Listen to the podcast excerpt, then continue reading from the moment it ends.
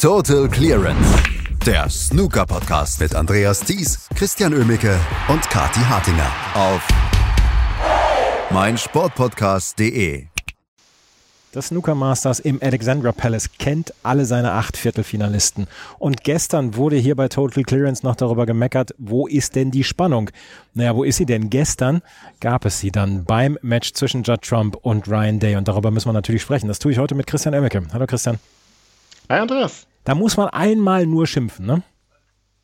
Ja, manchmal ist es so einfach. Ne? Vielleicht hätten wir das Anfang der Woche machen sollen.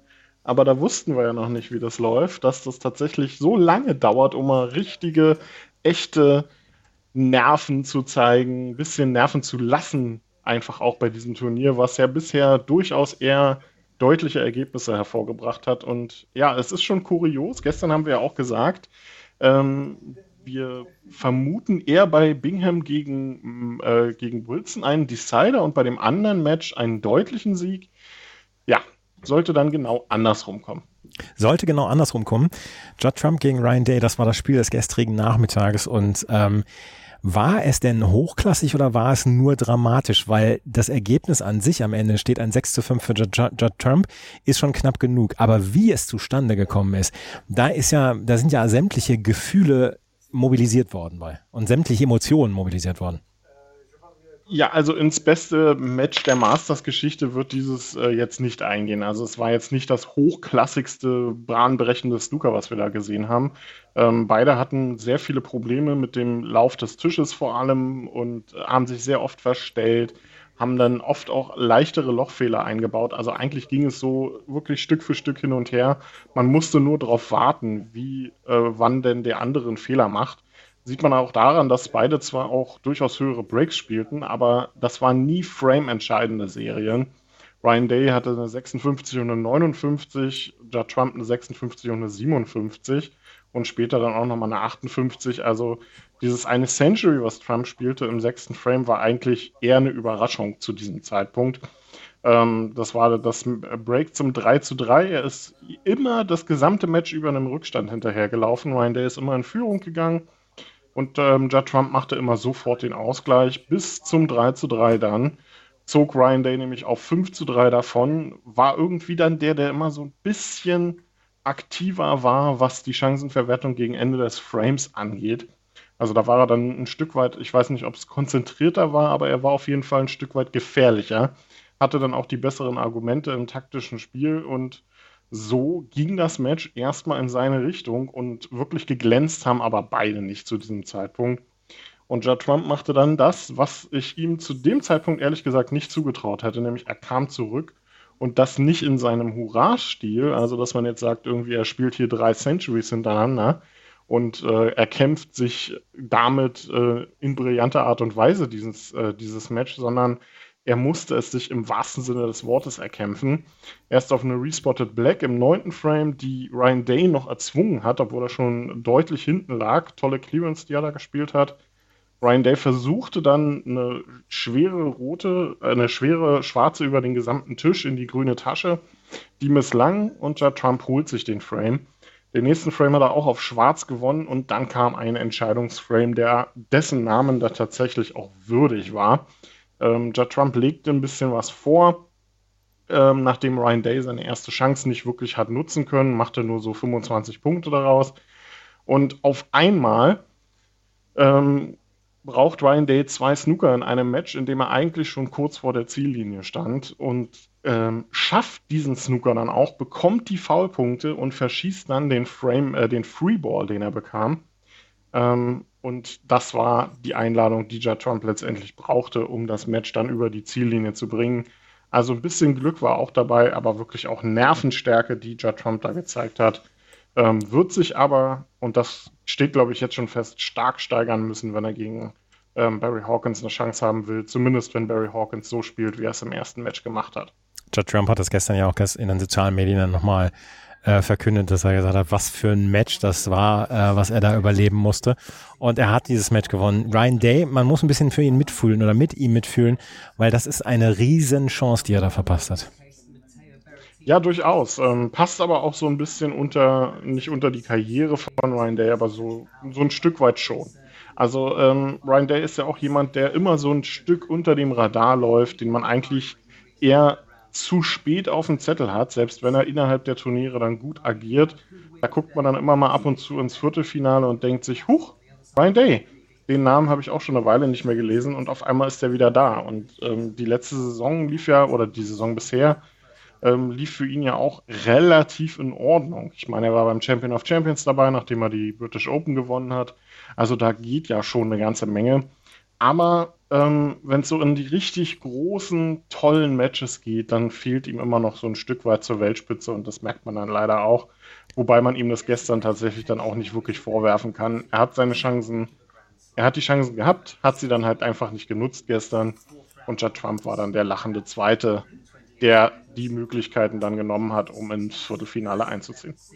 Judd Trump steht im Viertelfinale und er trifft dort auf Barry Hawkins. Barry Hawkins, der sich ja gegen Mark Allen durchgesetzt hatte, mit 6 zu 0. Das andere Match, was gestern Abend dann stattgefunden hat, das war gar nicht so knapp, wie ihr es dann auch prognostiziert habt. Allerdings muss man auch sagen, es war eine kleine Überraschung, oder? Dass Stuart Bingham mit 6 zu 3 gegen Karen Wilson gewonnen hat. War das so zu erwarten, deiner Meinung nach? Ähm, naja, also, dass Stuart Bingham Karen Wilson mit 6 zu 3 schlagen kann, war vielleicht möglich, sagen wir mal. Aber die Art und Weise, wie er das gemacht hat, oder vor allem, ähm, dass es ja noch hätte deutlich höher ausgehen können, das war so, glaube ich, nicht zu erwarten. Ähm, also wie Stuart Bingham da vor allem zu Matchbeginn gespielt hat, war ja einfach nur brillant. Also ähm, klar, Karen Wilson hat, ihm, hat es ihm dann auch teilweise sehr leicht gemacht, muss man so sagen, hat ihm viele Chancen ge äh, gegeben, viele einfache Einsteiger. Aber ähm, die muss man dann eben auch mal in der Art und Weise nutzen, wie Stuart Bingham das gemacht hat. Und wenn man drei Centuries und eine 85 spielt, um mit 5 zu 0 in Führung zu gehen, dann kann man, glaube ich, nicht allzu viel falsch gemacht haben. Und Stuart Bingham ist ja auch irgendwie so ein Mann für äh, Triple Crown Events inzwischen. Man hat den bei normalen Turnieren ja kaum noch auf dem Zettel, aber wenn es in die großen geht, Weltmeisterschaft, Masters, inzwischen UK Championship noch nicht ganz, die fehlt ihm ja noch zum, äh, zur Vervollständigung der Triple Crown. Aber da ist er irgendwie ziemlich gut dabei. Und ähm, Karen Wilson muss sich dann so ein bisschen fragen, was er gerade mit seiner Saison so wirklich macht. Denn ähm, auch wenn er in Fürth gewonnen hat, ist das alles noch nicht so wirklich ähm, toll, was Karen Wilson da spielt. Also ähm, gestern, nachdem er dann noch zurückgekommen ist nach dem 0 zu 5, diese drei Frames, die er da gewonnen hat, die waren auch wirklich richtig gut. Aber warum braucht er sechs Frames, um ins Match reinzufinden? Das, äh, oder fünfeinhalb in dem Fall. Ähm, das ist dann so eine Frage, die er sich da mal dringend stellen muss, wenn es jetzt so in Richtung Saisonhöhepunkt geht. Also da fehlt Karen Wilson irgendwie derzeit ein Stück weit zu den absoluten Topspielern. Aber Stuart Bingham hat sich da nicht noch in irgendeiner Weise ins Boxhorn jagen lassen, beziehungsweise dass er nervös war oder so nach dem 5-3. Der hat ja auch alles gesehen in seiner Karriere. Naja, also man hat dem schon angemerkt, ähm, nachdem er dann, also im sechsten und siebten Frame muss man sagen, ja, okay, da konnte, konnte er nicht viel machen, da hat er keine echte Chance gehabt. Ähm, Karen Wilson hat da einfach relativ schnell die Breaks äh, reingezimmert. Aber im achten Frame hat er Möglichkeiten und auch im neunten Frame braucht er ja letztendlich zwei Anläufe, um den dann sicher zu machen. Und man hat ihm im neunten Frame dann auch schon so ein bisschen angemerkt, dass der Druck jetzt ein Stück weit wieder da ist. Also ich glaube, wenn das, äh, wenn er, wenn Karen Wilson auch auf 4-5 verkürzt hätte, dann wäre das auch nochmal vielleicht eine ganz andere Geschichte geworden. Aber er ist ruhig geblieben, hat das clever ausgenutzt, hat sich den Frame auf die Farben dann geholt. Ähm, unter anderem mit einer tollen Game, die er da gespielt hat. Also wirklich gutes Match letztendlich von Stuart Bingham und für Karen Wilson war das dann einfach zu spät. Ähm, der Rückstand war zu hoch, das äh, Unheil bereits angerichtet, also da war dann leider nicht mehr so viel zu machen. Ähm, die drei Frames machen natürlich Mut, die er da geholt hat. Vielleicht auch der letzte so ein Stück weit, der ja ein bisschen umkämpfter war. Aber alles in allem war das für Karen Wilson leider gestern Abend zum Vergessen, vor allem in den ersten Frames. Also, was er da an Chancen auch einfach hat, Stuart Bingham liegen lassen, das ist äh, leider dann für einen Masters-Auftritt nicht gut genug gewesen.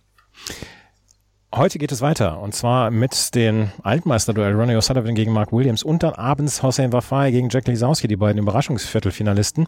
Ronnie O'Sullivan, dass der nachmittags angesetzt ist äh, oder wird, ist kein Geheimnis mehr. Man möchte auch Nachmittagstickets verkaufen. Deswegen ähm, wird Ronnie O'Sullivan gerne mal nachmittags angesetzt. Ähm, er spielt heute Nachmittag gegen Mark Williams, heute Abend Hossein Wafai gegen Jack Lisowski. Was erwartest du dir davon?